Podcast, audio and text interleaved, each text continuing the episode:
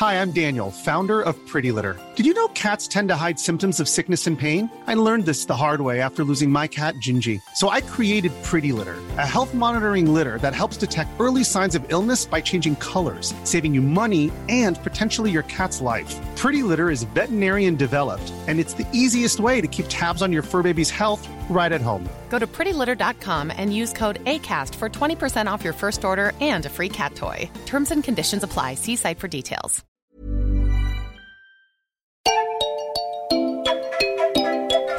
C'est Louise Petrouchka Et salut, c'est Clément. et vous écoutez le son d'après.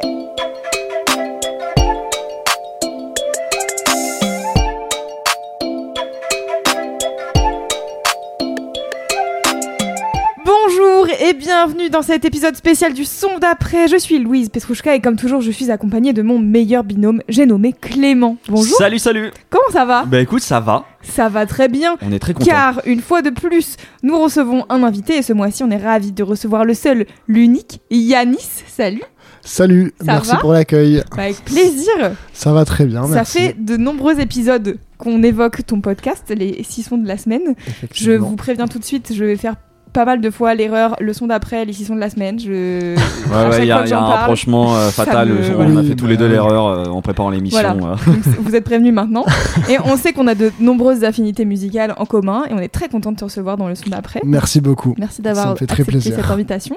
Est-ce que tu as une envie de, de présentation plus que les six sons de la semaine ou tu Alors non, puisque je suis pas un professionnel de la musique, Ouais. mais un, un mélomane et euh, j'aime partager, euh, j'aime partager les la musique que j'aime Ouais, et Ouais, euh, bah, des petites pépites. ça- Voilà. très je- bien. hein. C'est de- c'est des points qu'on a en commun, en tout cas, euh, C'est déjà pas mal. évident. Ouais, Et ça. puis euh, avec un peu de chance, peut-être que dans l'avenir, je finirai par travailler dans ce milieu, mais euh, pour l'instant, euh, j'en reste extérieur. très bien. Très bien. Et vous pouvez suivre Yanis sur les internets, euh, at Yanis Yé. Exactement. Voilà, ça sera dans les notes du podcast. Comme la chanson Évidemment. de Usher. Bien sûr. Clément, est-ce que tu peux nous expliquer le concept de ce podcast? Bien évidemment, le son d'après, c'est un podcast de découverte musicale où toutes les deux semaines dorénavant, Eh oui. on ramène quatre sons qu'on kiffe en ce moment, euh, dans le but bah, éventuellement de vous le faire découvrir et puis voilà, euh, d'échanger autour, euh, de vous parler un petit peu de la vie des artistes. Puis voilà, et de, en fait, dans, dans la finalité, euh, venir remplir vos playlists. Tout à fait. Et du coup, aujourd'hui, on a demandé à Yanis de ramener deux morceaux qu'il kiffe en ce moment. Et nous, on a chacun ramené un morceau à présenter à Yanis. Peut-être lui faire découvrir, on ne sait pas. On va, on On va voir ça. Parce que Yanis a quand même une énorme culture musicale, donc On c'est le va- suspense. ouais, on va, on va Donc je passe parler. beaucoup de temps à chiner, mais on verra. Ah, on va je en découvre parler. quand même plein de choses avec votre podcast. Je suis Ah, un auditeur bien. fidèle et, Ça mignon. fait Merci. plaisir. et c'est toujours qualitatif. Eh bien, écoute, on commence avec ton premier morceau. Tu nous as ramené un morceau de Pierre Barou. Exactement. Tu veux nous dire quelques mots avant qu'on l'écoute? Ouais, je peux dire comment je l'ai découvert. Ouais. Mhm. C'est que euh, moi, je suis un très grand amateur de bossa nova, de samba et euh, musique euh, brésilienne de manière Mhm. générale. Mhm. Et euh, Pierre Barou, c'est euh, un Français euh, qui a fait sa carrière dans les années 80, je pense, et qui en fait a été très inspiré par le Brésil. Il a été au Brésil pendant longtemps, et il a rencontré euh, les Vinicius, les, euh, les Jobim, etc. Et il a fait plein d'adaptations de chansons euh, brésiliennes en français. Mhm. J'ai notamment beaucoup écouté sa version de Agua de Beber, qui s'appelle Ce n'est que de l'eau en français. Qui est euh, formidable. Et donc euh, j'avais ce gars que j'aimais, dont j'aimais bien la musique, et j'ai décidé de chiner un peu euh, ce qu'il faisait derrière. Et en fait, je suis tombé sur un album qui était un peu difficile à trouver avant très récemment, puisqu'il était réédité. Il était enregistré au Japon. Il s'appelle Le Pollen. Et dans cet album que j'ai écouté, je suis tombé sur cette chanson qui s'appelle Boule qui roule et qui m'a vraiment touché. C'est une chanson où ça parle français et japonais. C'est doux, c'est beau. Ça m'a, ouais, ça m'a, ça m'a vraiment fait vibrer en l'écoutant. euh. Trop voilà. bien. Eh ben écoute, ça donne très envie d'écouter. C'est parti. J'ai rencontré des yeux dans un bar d'amoureux, des yeux parmi tant d'autres m'ont souri. J'avais besoin d'amour, je leur ai fait la cour, ils se sont fermés Oui, et tout ça, ça se passe quelque part dans l'espace, sur une boule qui roule dans l'infini. Tout ça, ça se passe quelque part dans l'espace, sur une boule qui roule dans l'infini. tout ça, ça se passe quelque part dans l'espace, sur une boule qui roule dans l'infini.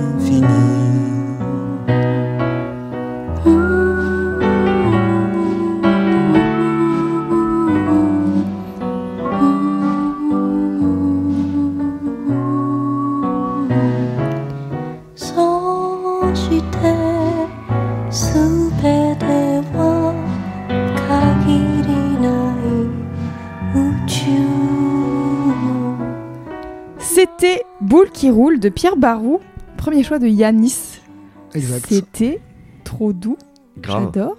Qu'est-ce que t'en as pensé Clément? Bah moi déjà je connaissais pas, pour être honnête, tu vois. euh, Moi je connais un morceau de Pierre Barou et en fait c'est marrant que t'en parles parce que euh, tu dis euh, il, est, il a passé beaucoup d'années au Brésil et tout. Moi je connais euh, Samba Sa- Sarava son où il dit, tube où il dit qu'il est le, le plus brésilien des Français.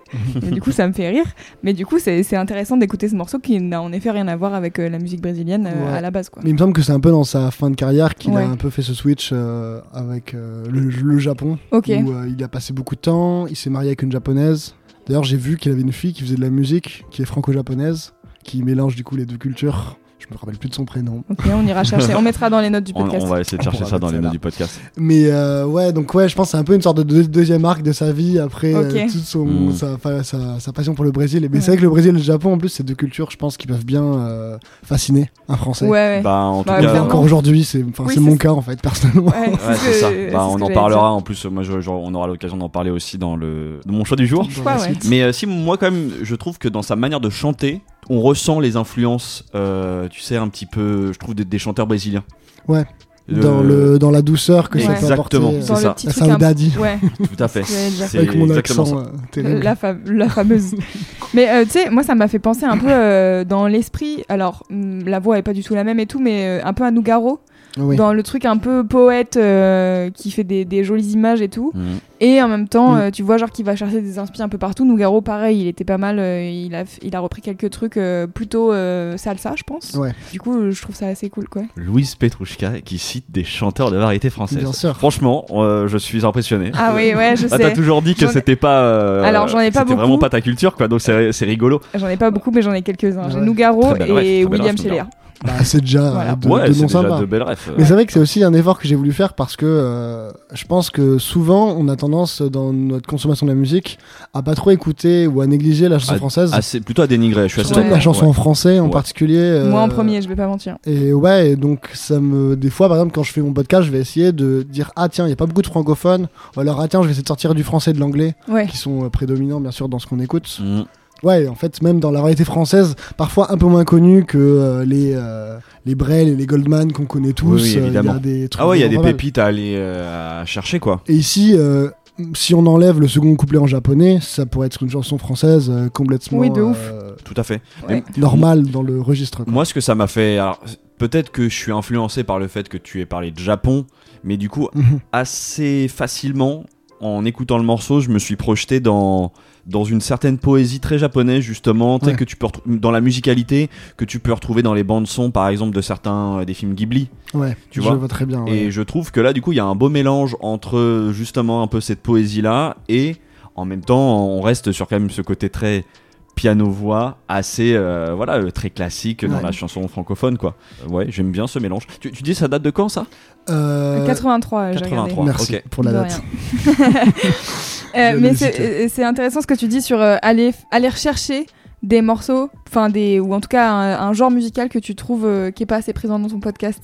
Genre la manière Ouais. de faire la déma- de faire la démarche est cool, je trouve, et ça me fait penser dans, dans le tout premier épisode, ton, ton pilote, je pense, tu ramenais euh, Manzuni, attends, Oui, Ma- Mazuni, Mazuni, un chanteur euh, algérien. ouais, et c'était. Moi, je me souviens quand euh, j'ai entendu ça, j'étais là, putain, c'est incroyable. Et c'est vrai que ça, ça me fait parfois ce genre de, de petit déclic de ah ouais, la chanson française. Enfin, la variété française, en fait. De manière générale, j'ai plutôt une mauvaise image parce qu'en fait, tous les trucs euh, qu'on m'a fait écouter, euh, Ben oui. c'était sur le tard. Enfin, tu vois, c'était pas des, des souvenirs euh, nostalgiques d'enfance. Mm. Du coup, j'ai un peu des trucs de bah, ça, ça me parle pas parce que j'ai jamais été éduquée avec ça. Et puis c'est forcément les trucs les plus connus qui, sont, qui, ont, qui ont parcouru les, les décennies. et donc il y a plein de pépites qui sont restées dans, dans cette époque. En De fait. ouf. tu, Sans tu, tu, tu viens pas du coup. Tu sais, tu ressens pas une certaine originalité et j'ai l'impression de tomber quand t'es dans. Ouais. À partir d'un moment, quand t'es dans une démarche de recherche de musique, si c'est pour aller euh, découvrir des trucs obvious pour tout le monde. Voilà, c'est pas sexy. Ouais, de ouf. exactement. Donc que d'aller dénicher le petit chanteur, tu vois, qui est un peu ça. moins connu et tout. Je pense que voilà, il y a quelque chose d'un tout petit peu plus Satisfaisant. stimulant, quoi. Ouais, je comprends. Alors Yanis, pour, euh, pour cette première euh, chanson, on a, on a envie forcément de te faire parler un peu de tes souvenirs musicaux, parce que c'est un peu toujours euh, les questions qui Ouais. reviennent avec nos invités et tout. Est-ce que tu aurais des, des souvenirs euh, d'enfance de la musique de tes parents qui t'auraient marqué Dans la voiture, on écoutait du Bob Marley, beaucoup. Ouais. Donc euh, il y a quelques chansons que je connais sur le bout des doigts. On écoutait les Beatles, pas mal. Mhm. C'était euh, quelque chose qui m'a marqué. On écoutait même du YouTube. Ouais. Après, il y a aussi, euh, moi, je suis, euh, j'ai une famille qui est originaire d'Algérie. Ouais. Donc, on écoutait aussi euh, plein de choses, du, enfin, du rail, du cheb mami, euh, plein de choses comme ça Ouais. qui tournaient. J'ai le souvenir de voyages en famille pendant Ouais. plusieurs heures où il y avait vraiment euh, l'album Ryan B. Fever qui tournait en boucle. Trop Ah, quand même. Ah ouais, c'est ah, pas. ah, vraiment. ouais. Ah ouais, non, c'est pas. euh, tu sais, j'ai pas l'impression que c'est la musique de nos darons, quoi. Non, Justement. non, effectivement. Après, il y a aussi. euh, Mais j'ai, par exemple, moi, j'ai pas été un enfant qui a été éduqué à nostalgie. C'est bête, mais toute la culture nostalgie, c'est-à-dire euh, connaître les euh, Gilbert Montagnier, les, euh, enfin, et tous ces. Oui, oui, toute la va- et tutti une certaine quanti. variété française. Et euh, ben, j'ai dû me le faire un peu a posteriori euh, par moi-même. À me dire, ah tiens, euh, je connais Nougaro, mais j'ai pas écouté Nougaro en fait. Je connais Ouais. deux chansons bah, que j'ai appris à l'école et le reste, euh, je sais pas ce que c'est. hmm. Mais je pense que ouais, j'ai quand même eu des parents, enfin, on aimait la musique quoi. Et puis euh, avec mon, mon frère, ma soeur, on chantait beaucoup. J'ai- Ouais. Ça a toujours été un truc qui m'a plu. T'avais des trucs euh, de, de frères et sœurs, euh, des chansons euh, Ouais. que vous avez ensemble et tout? Beaucoup. Bah, je pense, j'avais mon grand frère qui m'a fait mon éducation au rap. Quand j'étais dans un milieu, enfin, j'étais en école primaire, dans un milieu où absolument personne n'écoutait de rap. Ouais. Et euh, moi, je rentrais à l'école et j'écoutais Sefiu, euh, j'écoutais Soprano, euh, vraiment. j'écoutais Neg Marron, vrai, c'était, euh, mais c'était vraiment quelque chose du coup que je partageais avec personne, puisque Ouais. mes copains n'écoutaient pas ça. Ils écoutaient Mylène Farmer avec leurs parents, quoi. Ouais, c'était encore un âge où effectivement t'étais Ouais, dans voilà, j'étais vraiment quoi. tout petit et juste, je rentrais, je jouais à l'ordinateur, en même temps, je me mettais des albums déjà. Ok. Je mettais des albums du début à la fin de, ouais, Psychiatre de la ton, rime. ton frère, il a, il a combien de il a 7 ans plus que moi. Et pareil, ma soeur a 9 ans de plus que moi et elle aussi, elle m'a influencé, mais du coup sur d'autres registres. Je pense à. euh, C'est qui le groupe qui fait Naïve? Euh, Des cooks. Ouais, les Cooks. Ouais. Des choses comme ça. The Ah ouais, Cooks. Ah, c'est marrant. euh, pop, enfin, une sorte de pop rock. Plutôt euh, pop rock, même avec elle, on écoutait du Mika, on écoutait Ouais. des choses comme ça. C'est les donc- deux pans des années 2000. euh, C'est vraiment ça. Et quoi. donc je pense que j'ai eu ces deux, ces deux richesses-là. Ouais, génération Europe 2. Le côté un peu Radio Nova, le côté un peu Skyrock. C'est peut-être ça aussi qui a favorisé mon, mon goût pour l'éclectisme. Et au final, euh, j'écoute de- vraiment de tout encore aujourd'hui. quoi. Je suis allé dans la même semaine à un concert de The Pirouette et de PNL. Quoi. Donc c'est Ouais, ouais. C'est pas mal. Et les deux, je connaissais les paroles par cœur. Ce qui est- ah oui, C'est oui. important. C'est ça, c'est pas que de la curiosité pour l'un ou pour l'autre. Ouais. C'est c'était je suis vraiment avait- fanatique des deux. Quoi. Trop bien. Très bien. Et est-ce que tu te souviens, euh, genre, des, des premières fois où t'aurais euh, écouté de la musique par toi-même, justement sans euh, ce, ce truc de ton frère et ta sœur qui te mettent des trucs. euh, Euh, c'est une bonne question. Je pense que c'est c'est générationnel, mais c'est ça va être l'arrivée des, euh, des Necfeu, de l'entourage des 995 au tout début. Ouais. Ouais. Je pense à l'album commun de Alpha One et Necfeu, euh, en En sous-marin. qui m'a vraiment. euh, Ouais, ça, moi, j'ai beaucoup ça m'a traumatisé. C'était vraiment un album. J'étais peut-être au collège, je pense, 5ème, 4ème. Ouais. Et c'était, on était parmi les premiers à écouter ce genre de rap, à écouter des Mac Miller aussi, euh, dans les débuts de sa carrière, des trucs comme ça. Et du Logic. Clément acquiesce. comme ça. Ouais, non, mais c'est marrant un- parce un que renouveau un peu du, Du coup, rap tout, qui arrive. tout d'un coup, euh, j'ai la... t- par- curiosité, t'as quel âge? J'ai 24 ans. Ah ouais, je trouve que tu fais plus vieux. Du coup, je te voyais un peu plus Ouais, vieux. non, non, On je suis se- jeune. du coup, euh, Ouais, parce ouais. que moi, euh, en tout cas, c'est des choses que j'ai beaucoup plus écoutées, mais par contre, euh, effectivement, moi, je sortais d'école de cinéma, tu vois, donc c'était, Ouais. euh, Non, ouais, bah voilà, j'ai avec quelques années de plus, mais euh, non, moi j'étais tout petit à cette époque-là, j'étais Ah ouais. en 5ème, 4ème. Trop bien. Les rap contenders aussi, c'était toute cette époque-là. C'est bah cette nouvelle génération un peu de rap qui est arrivée dans les années 2010. Je comprends encore plus que du coup, ça puisse, euh, en étant encore plus jeune, à quel point ça peut matrixer, quoi. Ouais. Je, je pense Ah bah que ouais, vraiment, c'était... on le- tu le vois énormément, même dans les artistes, beaucoup d'artistes rap aujourd'hui, euh, tu sens cette influence. Clairement. Après, ouais, oui, je pense, oui, je dirais que c'est là. Où vraiment, j'ai écouté des choses que, par exemple, mon frère ou ma soeur n'écoutaient pas, et c'était un truc un peu de... de chercher sur YouTube la petite pépite et on était content qu'il n'y avait pas beaucoup de vues etc Ouais, et donc du coup, c'était en, rap principalement que tu cherchais. euh, ouais Ouais. mais je suis avant je pense que si je dois dire un socle euh, musical ça va être le rap Ouais. Puis euh, avec les années, j'ai commencé à m'ouvrir un peu plus, même si j'ai toujours aimé le reste. C'était tes premiers, euh, tes premiers amours, quoi. Oui, que tu commences à devenir un peu boulimique, euh, et que tu commences à être C'est ça, voilà, à dans la tout démarche de écouter. chercher, de tout écouter. Écouter euh, l'album de, de la première à la dernière track. euh. Ah, après, si- s'il faut parler aussi de mon euh, éducation musicale, j'ai aussi euh, été en école de musique. Je suis Ah, ok. Depuis euh, que je suis euh, très jeune, je sais, je sais même plus combien d'années ça fait, mais j'étais vraiment pas grand quand j'ai commencé la musique. Et donc j'avais des cours de solfège et de guitare. Ça m'a aussi donné toute une culture. J'étais dans une école de musique qui était très axée sur le jazz. Donc j'ai eu une vraie culture euh, blues et jazz aussi qui était transmise par là. C'est encore aujourd'hui une musique que j'écoute beaucoup. J'aime beaucoup voir des concerts, voir. euh, J'adore le fait d'improviser. Donc je me mettais des, des morceaux de jazz et je jouais par-dessus. C'est quelque chose que j'aimais beaucoup faire et c'est aussi, ouais. Je pense que c'est aussi une des, une des dimensions euh, faut Ouais, à qui t'ouvre euh, qui t'ouvre euh, une sorte d'autre pan musical et exactement. forcément du coup de curiosité quoi fondamentalement qui fait de toi quelqu'un de curieux et d'ouvert Ouais. aux différents champs musicaux c'est rigolo quand même t'es pas le premier du coup invité qu'on reçoit ici qui a effectivement ses formations de jazz mais du coup Parce que c'est trop cool le jazz. bah exactement mais en fait c'est rigolo parce que je trouve que ça a pas nécessairement cette image là tu vois dans quand oui, on en parle absolument. Oui. Ouais, il y a Ouais. souvent Puis dans nos générations, surtout. c'est ça dans nos Parce que générations moi, mon daron, peut- il est ultra fan de jazz. J'avoue que moi, ça m'a vacciné. Hein. Mais c'est un peu terrible, ouais, cette. euh, il y a un côté très poussiéreux souvent Et puis il y a un snobisme euh, de, fait, dans voilà. le milieu en lui-même. C'est inaccessible quand on n'en a pas fait, on comprend rien à ce qui se passe, on a l'impression qu'ils font n'importe quoi sur leurs instruments. En fait, il y a un il y a vrai pas les codes t'as pas les Ouais, codes il y a un pour vrai essayer de problème de, de musique un peu Ouais. cryptique qui, du coup, euh, les gens la rejettent en bloc.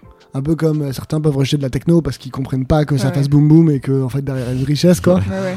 Mais cela dit, je pense qu'il y a quand même des portes d'entrée. Bon, on va en parler un peu après dans mon second choix. C'est euh, une super porte d'entrée vers les musiques jazz parce qu'en fait, il y a aussi euh, tout ce qui est funk et euh, c'est des musiques sur lesquelles on peut danser, on peut s'amuser, qui sont très joyeuses et c'est cool quoi. Ouais. Du coup, par rapport à, un peu à toute cette euh, culture, euh, et cet éclectisme du coup que tu as euh, dans la musique, est-ce que t'es du coup dans ta bande de potes, t'es le pote qui connaît la musique? Comment, comment ça se passe avec les gens autour de toi Alors, euh, T'as une bande avec qui bah, tu peux on en va parler? dire, on va dire que ça dépend parce que je pense que le rapport qu'on a nous trois à la musique, c'est pas le même que, la- que certaines personnes en fait. que le commun des mortels. Non, pas que le commun mortel, mais je dirais qu'il y a plusieurs degrés. Ouais, Ouais. ouais. Il y a des gens qui vont vraiment se mettre une playlist au hasard sur Spotify et avoir des gens qui tournent, ok, il y a de la musique. D'autres qui vont dire ah ouais j'aime bien ces trois artistes, du coup je les écoute souvent. Ah il y a un nouveau Necfeu, je vais l'écouter. Et d'autres qui un peu comme nous qui vont vraiment être dans la recherche de petites pépites, de euh, toujours vouloir écouter des nouveaux trucs, être euh, vraiment attentif. à- Et du coup ben, dans mes amis je dirais qu'il y a un peu de ça. Il y en a qui bon, ils s'en foutent un peu et il y a aucun Ouais. problème, ça reste mes meilleurs potes. Mais ils vont même pas écouter ce que je fais ou ce que ou les chansons que je leur pro, que je leur recommande. Ouais, ouais. J'aime bien, j'aime bien ouais, me connecter sur centre Bluetooth, mais même pas pour mettre euh, des trucs improbables, mais pour mettre Ouais, le Beyoncé qui va mettre tout le monde d'accord. Parfois, je trouve ça aussi cool. Ou aussi, parfois, j'en profite quand c'est en musique de fond et que personne écoute, de mettre mes sons à moi qui me font kiffer. Ouais, ouais, Ouais. c'est ça, de, de voir si ça réagit. C'est euh, ça, voir si c'est quelqu'un qui, bouge la tête ou pas. Clément est, est dans ce genre-là, je crois. Bah, ça. pas du tout en vrai. Ah bon non non, moi j'ai totalement moi avec mes, mes potes, moi j'ai totalement lâché l'affaire. Moi ça m'est trop arrivé de vouloir mais peut-être ça c'est mon problème aussi, tu vois, de, de, de mettre peut-être quelque chose qui fait que du coup les gens réagissent Ouais. mais pas forcément de la bonne manière, Ah tu ouais, vois. en mode, Et qu'est-ce du que coup, c'est que cette musique ouais, quoi qu'est-ce que c'est, tu vois, mais pas ouais, pas curieux, tu vois, Ah ouais. c'est vraiment Euh, bizarre euh, ouais, ce que t'as bizarre. mis là. Et en fait, ça me saoule. Enfin, tu vois, Ouais. vraiment il y a un moment tu fais Mais euh, non, je suis un peu comme toi là-dessus sur euh, un peu la pratique solitaire de la musique. Je pense que dans ma dans mon écoute à moi, elle est infiniment plus riche que quand je vais la partager avec mes potes en fait. Parce Ouais. que forcément, quand je vais euh, essayer des, des, des rappeurs bizarres entre l'hyper pop où il y a quatre changements de prod par seconde. Ouais. Alors euh, là, oui, c'est pas des trucs que je vais partager avec des potes. J'ai pas de potes qui sont assez puristes de, de ce genre Ouais, de pour style pour, vraiment, euh, pour en discuter, pour les Ouais. partager. Donc c'est des choses que je vais garder un peu pour moi et, et pas forcément partager. Et après, pareil, je vais quand je vais être avec des amis, ça va être de l'easy listening, euh, Ouais. un Guy Tranada que tout le monde euh, que tout le monde aime. et voilà, mais qui peut qui être déjà d'une certaine manière euh, qui est un tout petit peu plus Ouais, par contre, flemme de mettre du Kungs. Alors là, on est d'accord. Bah, moi, en tout cas, je ne. Souvent, quand on, on me demande d'être dans cette démarche-là, j'en vois souvent péter les gens. Je fais non, non. En fait, euh, si tu veux mettre ton Céline Dion ou si tu veux mettre Ouais. ça, en fait, fais-le tout seul. Tu n'as pas besoin de moi pour le faire, Ouais. parce que moi, j'en ai pas envie de faire ça. Ouais, ça m'arrive aussi.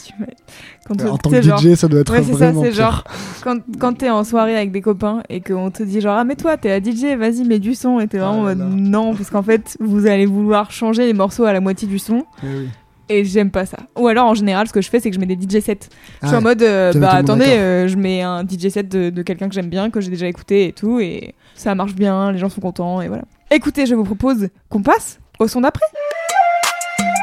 C'est donc à moi de présenter mon morceau à Yanis. Et aujourd'hui, je suis venue avec l'envie de réunir deux univers que t'aimes bien. Et ce qui est bien avec ton podcast, c'est que ça nous donne un peu une idée, tu vois, de ce qui pourrait te plaire. Et du coup, je me suis dit, je vais ramener une artiste qui, a priori, réunit deux choses que t'aimes bien. D'un côté, le hip-hop et les productions un peu bouncy. Et de l'autre, la musique lusophone. On en parlait, la musique brésilienne. Oh. Voilà, c'est plutôt au Portugal, mais bon, c'est un peu dans, dans l'idée. Parce que du coup, oui, tu, tu passes beaucoup de musique brésilienne dans ton podcast. Mais du coup, on va partir du côté du Portugal et de la Belgique avec une chanteuse et rappeuse qui s'appelle Blue Samu. Est-ce que tu connais Pas du tout. Pas du tout Hâte Super. d'écouter ça. Alors, formidable. Le pitch Donc, m'a. Elle s'appelle euh, Salomé Dos Santos dans, dans la vraie vie et c'est une artiste belge qui a fait pas mal d'allers-retours en fait euh, entre le Portugal et euh, où il y a une partie de sa famille euh, qui habite où elle a été en partie élevée par sa grand-mère je crois et Anvers où elle a été élevée par sa mère et puis elle s'est installée à Bruxelles il y a quelques années elle traînait pas mal avec les membres du 7-7 qui est un groupe de rap belge et puis maintenant, elle est de retour à Anvers. Bref, moi je la découvre en 2017 avec un premier clip sortait euh, qui s'appelait Iron. Et j'avoue que depuis, à chaque fois qu'elle sort un truc, je suis avec attention.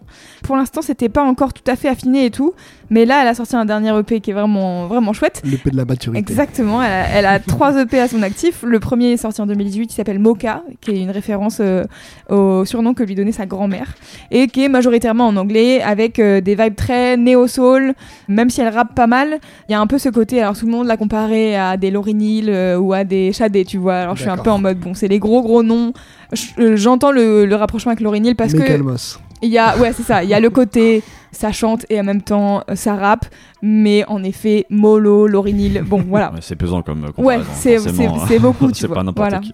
Ensuite, elle a sorti un EP qui s'appelait euh, Control Alt Delete en 2019 en indé et, et vraiment à l'époque, je me souviens qu'elle était épaulée par Isult à la DA Mhm. et c'est beaucoup plus sombre que son premier EP et j'étais un peu étonnée, tu vois, mais en même temps, euh, je- dans l'ensemble des, des prods, euh, je trouvais ça assez euh, assez vénère, assez kické, tu vois. Et euh, il y a un titre qui s'appelle GFM que j'aime beaucoup sur ce projet. Et là récemment, après trois ans de pause, elle a sorti un nouvel EP qui s'appelle 7 ou 7 ou Siete, c'est comme vous voulez, c'est écrit 7, donc vous pouvez le prononcer dans toutes les langues. C'est en portugais, certainement. Bah écoute, elle, elle dit qu'elle a, elle a écrit le chiffre pour que tout le monde puisse le prononcer comme il veut. Voilà dans la langue euh, qu'il souhaite. Parce que elle, du coup, faut savoir, donc elle a grandi à Anvers, donc elle parle flamand, portugais, un peu euh, français et anglais, donc c'est un peu euh, Ouais. un, un- un peu compliqué. Et justement, elle raconte que pour ce projet-là, c'est vraiment le premier projet où elle, elle chante quasiment majoritairement en, portugais, je pense. Et elle raconte que elle a eu beaucoup de mal à, à se mettre à chanter en portugais parce qu'elle avait peur que euh, elle maîtrise pas tout à fait la langue. Mm. Et donc, euh, elle a fait relire ses textes euh, par son oncle et par sa nièce pour vérifier si c'était, entre guillemets, du vrai portugais, tu vois. Et donc, du coup, c'est un, un EP de sept titres, comme l'indique son nom, a priori, euh, voilà. Et euh, c'est un projet qui parle d'amour, de ses amours, tu vois, genre d'amour large, tu vois, paternel, amitié et, et amour, amour, sentimental, voilà. Je vous propose, bah, du coup, qu'on écoute la musique, voilà. Euh, le morceau s'appelle Elastico et on en parle un peu après.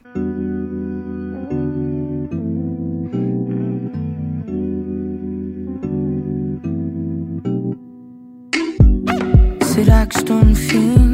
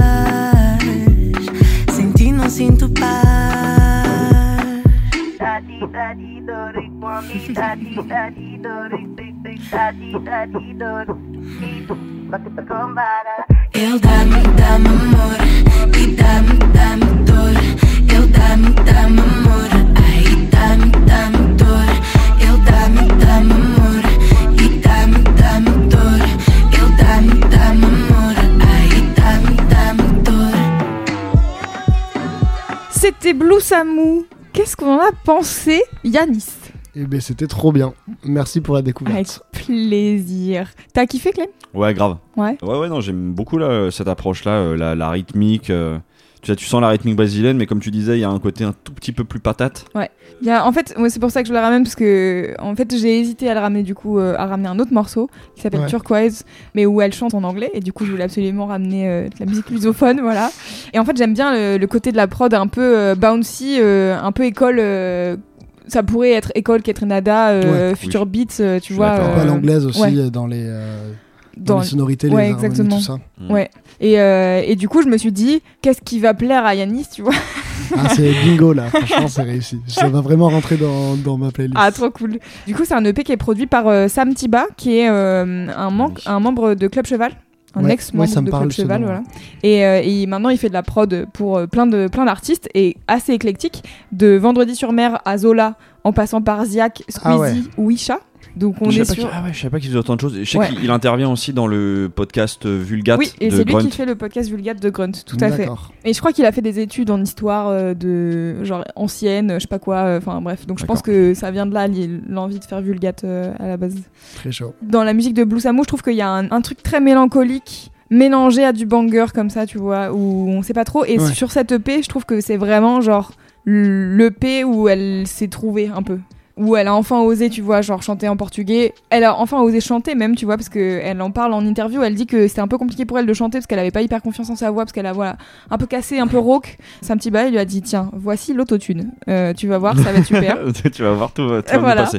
Et donc du coup, elle a commencé à chanter un peu avec l'autotune. Elle a fait ah ok ça marche maintenant. Et donc elle s'est un peu lâchée. Et sur, tu vois sur cette EP, il y a et des trucs un peu euh, rap euh, vénère, Mhm. euh, notamment sur euh, Turquoise. Il y a vraiment ce côté je vais bouffer le monde quoi. Et euh, en même temps, euh, il y a d'autres morceaux où elle chante en portugais et la prod est beaucoup plus épurée.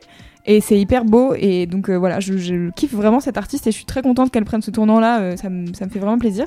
Et je ne vais pas oubli- oublier, pour une fois, pour prolonger l'écoute, Ouais, tout de suite, ouais. Ah. avant que Oh on là oublie. là, on oublie à chaque épisode quand il y a des invités.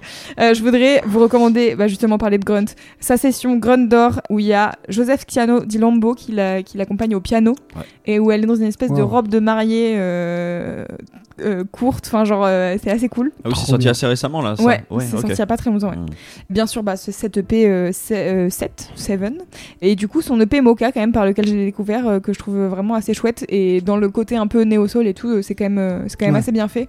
Et il y a un featuring notamment avec un mec qui s'appelle Pete, donc qui était dans le 7-7, euh, le groupe euh, belge là, qui s'appelle Nati, le morceau, où elle chante un, où elle chante un peu en portugais sur le, sur le titre. Et quand j'avais entendu ce morceau, je m'étais dit ça c'est vraiment cool. Et du Ouais. coup, je suis contente là, de, de ce nouvel EP. Et euh, si jamais vous voulez la voir sur scène, elle passe à Rock en scène euh, fin août. Voilà. Et sinon, elle a des dates en Belgique. S'il y a des Belges qui nous écoutent, euh, elle passe au Botanique à Bruxelles début octobre. Voilà.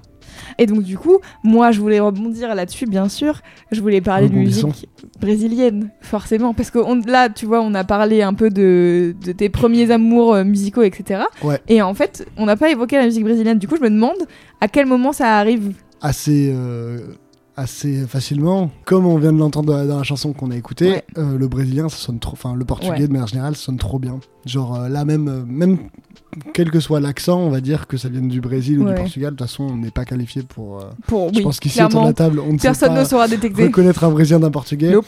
C'est des sonorités que je trouve vraiment trop belles et qui se marient vraiment super bien avec la musique. Mhm. C'est assez doux, c'est pas trop. Le français, c'est une langue qui peut frotter, qui peut être assez dure. Ouais. Je trouve que le brésilien, euh, au contraire, c'est une langue très ronde et très, Ouais, je suis assez d'accord. très douce. Lisse. Ouais, ouais. Pour euh, ce qui est de la musique brésilienne en elle-même, je pense que bah, de base, je suis un guitariste. Donc j'ai un peu cette déformation qui fait que dès qu'une chanson a de la guitare, elle va me toucher x2. Même quand euh, PNL font une prod avec de la guitare dedans, Mm. ça va être ma chanson préférée de l'album immédiatement. Parce que je sais pas, il y a un truc en moi qui vibre ou Ah ouais. peut-être c'est que je me dis je pourrais peut-être le jouer un jour, Ouais, je sais pas, mais ça me plaît fois, fois 10. Et la bossa nova, c'est un peu le jazz où la guitare est le plus, la plus mise en avant. C'est vraiment basé sur ça, Ouais. une, deux guitares et un chanteur et ça fait une chanson de bossa en fait. Mhm. Je crois que ma porte d'entrée, ça a été euh, au final une chanson de Moustaki, qui est Les eaux de Mars. Et en fait, Les eaux de Mars est une adaptation de Aguas de Marceau, de euh, Jobim et, euh, et plein d'autres. Enfin, tout le monde l'a l'a reprise Ouais. d'une manière, à un moment ou à un autre, de toute C'est façon. un, c'est un, C'est un un standard. standard, ouais. C'est un chien qui aboie, c'est un oiseau dans l'air, c'est un tronc qui pourrit, c'est la neige qui fond, le mystère profond, la promesse de vie. C'est le souffle du vent au sommet des collines. C'est une vieille ruine, le vide et le néant. C'est la pique qui jacasse, c'est l'averse qui verse des torrents d'allégresse. Ce sont les eaux de Mars. En plus, ça que je trouve sympa, c'est comme tout à l'heure, j'en parlais avec Pierre Barrault, les versions françaises adaptées de chansons brésiliennes, elles sont vraiment pas inférieures. C'est pas des, euh, des copies euh, peu inspirées, euh, Ouais. comme on peut voir des chansons de Claude François qui sont complètement oui, les fa- Bien sûr. 100% copiées de Ouais. chansons américaines, parce qu'il n'y avait pas le, le bateau pour faire Ouais. transporter les vinyles. Alors que non, là c'est vraiment euh, Sheikh Moustaki aussi a coécrit avec Jobim la version française le texte. C'est peut-être d'abord le texte qui m'a beaucoup marqué, enfin la musique aussi en fait. Mhm. Mm. En fait, c'est des, des accords très riches sur le manche de guitare.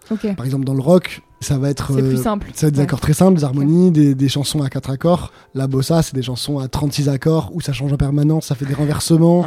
Un accord, on va le faire quatre, fois- de quatre façons différentes sur le manche en, en une minute. Et ça, c'est quelque chose qui me parle beaucoup, que j'admire ceux qui savent en jouer. Et j'apprends, d'ailleurs à jouer quelques morceaux. J'en ai Ouais. quelques-uns euh, dans mon répertoire. Trop bien.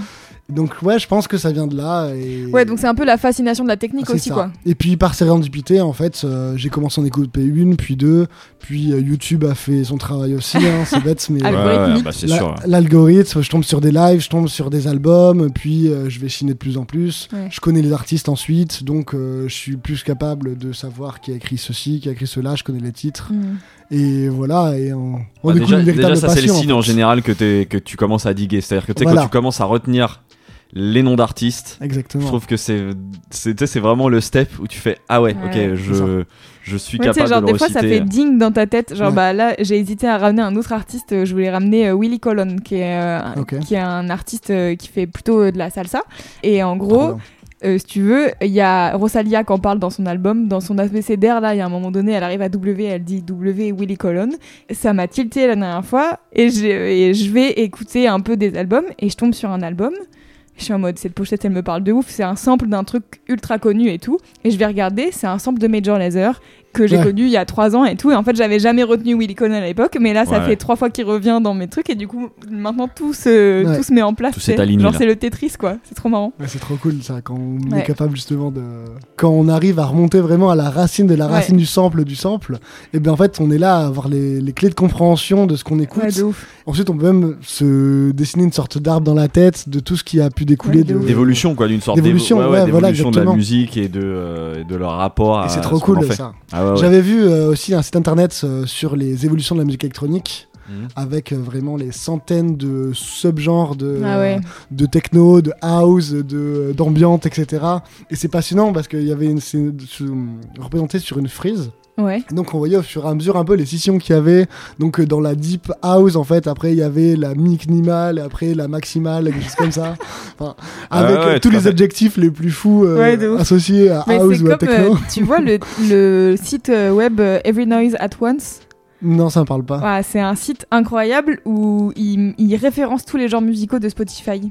Et donc, du coup, t'as une espèce d'énorme euh, nuage de mots. Ouais. Et donc, quand tu cliques dessus, ça t'emmène sur le- les sous-genres musicaux du truc. Ou alors, tu sais, genre, ça te zoome et t'es en mode, bon, bah, je sais pas, genre, sur la bossa nova, tu vas avoir tous les genres affiliés. Ouais. Après, tu peux cliquer dessus et avoir des playlists. Trop avec bien. genre les artistes qui sont euh, référencés dans ce genre-là et tout. Puis les, les noms des genres musicaux en Ouais, plus des fois ça n'a aucun sens, c'est trop drôle. Et au final, tout ça a une racine, quoi. Ouais, par exemple, sûr. le rap, au début, c'était des mecs à New York qui rappaient sur euh, des vinyles. Ouais, et c'était les mecs qui faisaient les breaks des euh, des vinyles. ouais, voilà, et puis ensuite, il y a mille genres différents qui Ouais. sont créés. et- Euh, Moi, ça me donne du coup envie de te demander, t'es quel type de, de découvreur de musique du coup On va dire que non, je suis pas en mode euh, je découvre ce genre, il faut que je finisse le jeu et que je connaisse.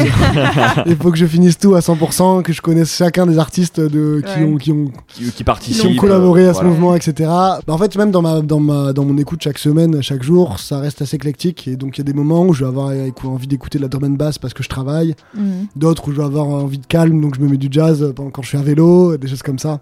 Donc ça va être, euh, ça fonctionne plus en termes d'envie d'artistes que je vais découvrir.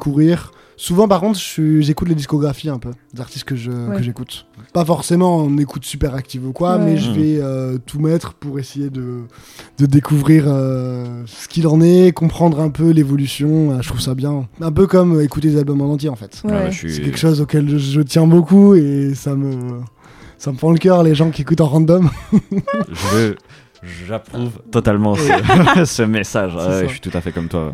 Ouais, parce qu'en plus, J'aime ouais, bien ce de voir l'évolution d'un artiste. absolument. Ah ce qu'il donc- veut nous raconter aussi. Ce que vous à faites, c'est genre, genre commencer au premier album et aller jusqu'au dernier? Ça peut m'arriver. En tout cas, mon- Pas nécessairement. moi je sais que ça peut. euh, non, oui, oh, peut-être pas. Tu vois, d'un point de vue si scolaire, de se dire tiens, je vais vraiment écouter Mhm. tous les albums, tous les morceaux. À part si vraiment j'aime bien. C'est-à-dire que tu sais, mettons que je commence premier album, premier track.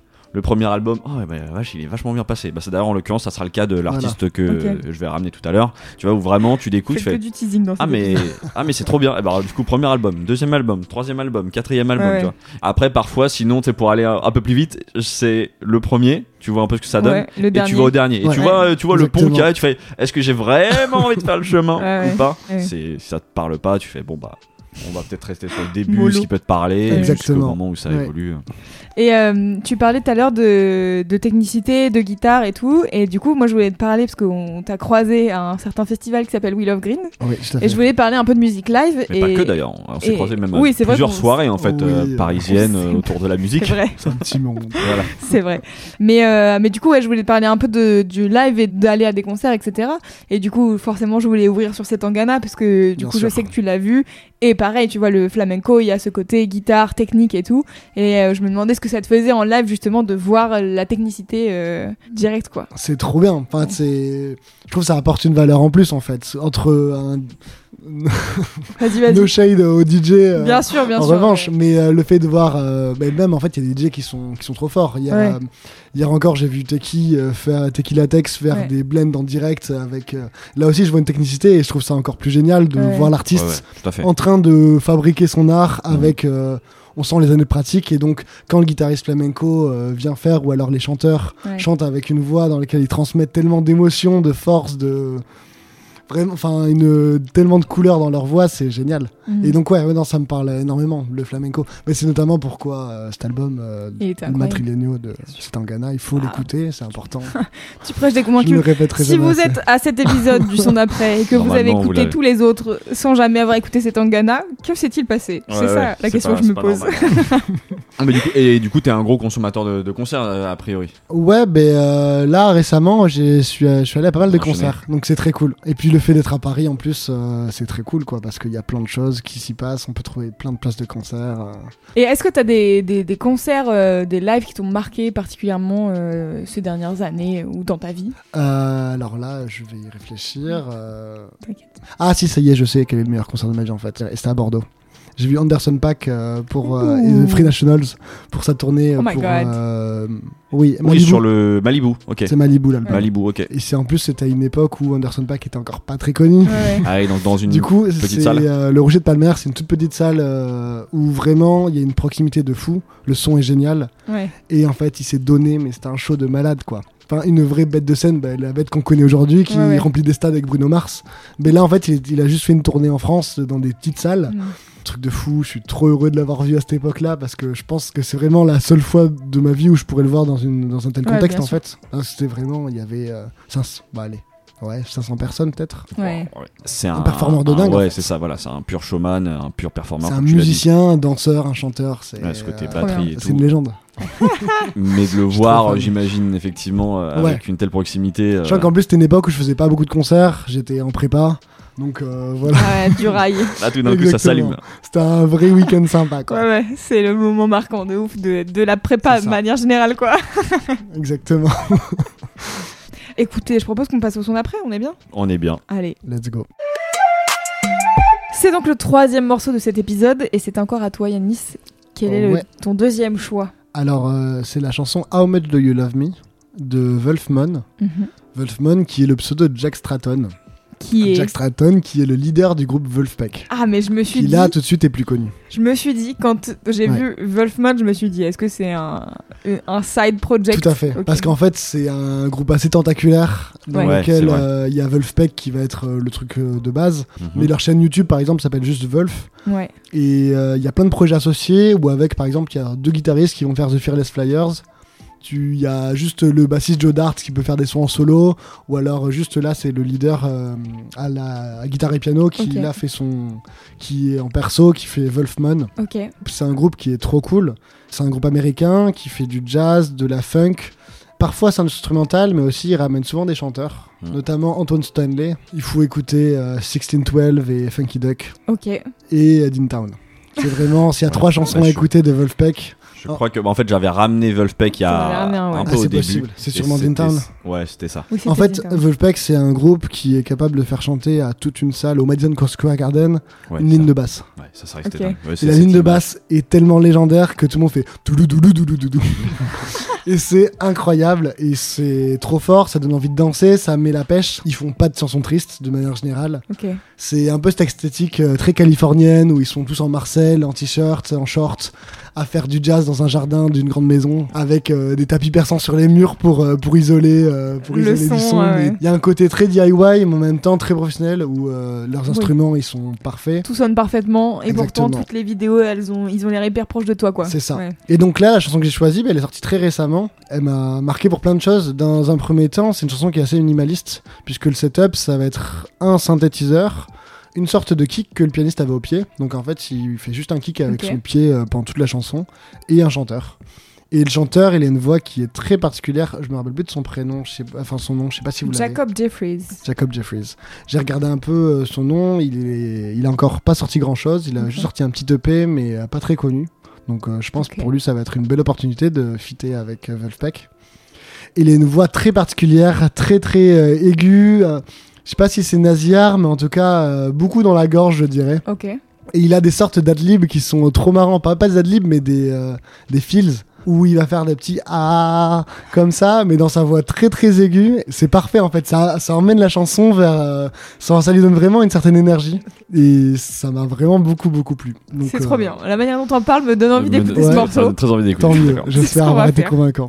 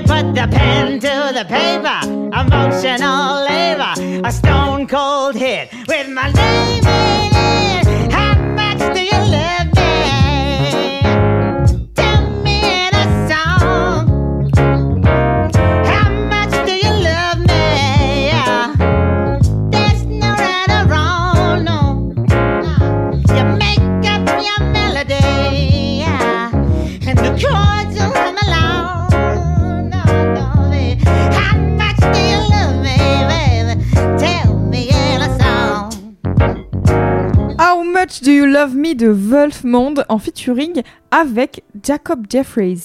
C'était le second choix de Yanis. Qu'est-ce qu'on en a pensé, mon cher Clément? Ah bah écoute, moi je te remercie parce que j'ai passé un très très bon moment. Euh, vraiment, euh, non non, c'est bah, déjà ce refrain est incroyable.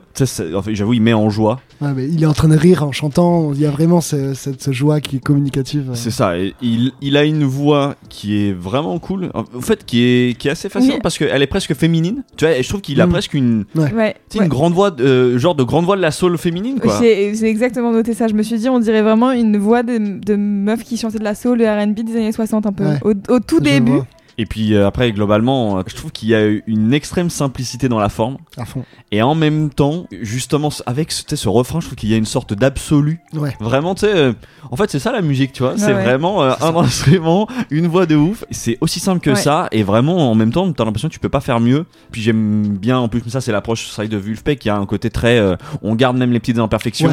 Euh, et dans le chant et dans tu sais il il y a un moment dans le morceau t'as presque l'impression qu'il est en train de se marrer Ouais. et du coup ça met en joie Ouais. gros kiff Et puis le synthé, quoi. Ouais. Excusez-moi. Parce qu'en fait, synthé je trouve que malgré la simplicité du morceau, il y a quand même une grosse attention aux détails. Mm. Je sais que Wolfpack ont sorti le Wolf Compressor, donc ils ont aussi tout un travail. euh, C'est quoi de- le valve compressor? En gros, c'est euh, une sorte de VST euh, qui permet justement d'avoir ce genre de son euh, qui sort de synthé. Ok. Donc c'est aussi des gens qui sont très très attentionnés, Attentif. qui sont très attentifs à- au son de au son de leurs instruments, de leur Ouais, synthé. Et donc là, on voit vraiment qu'il y a un vrai travail. Aussi sur le dernier couplet, je crois qu'on a de la reverb qui arrive sur la voix.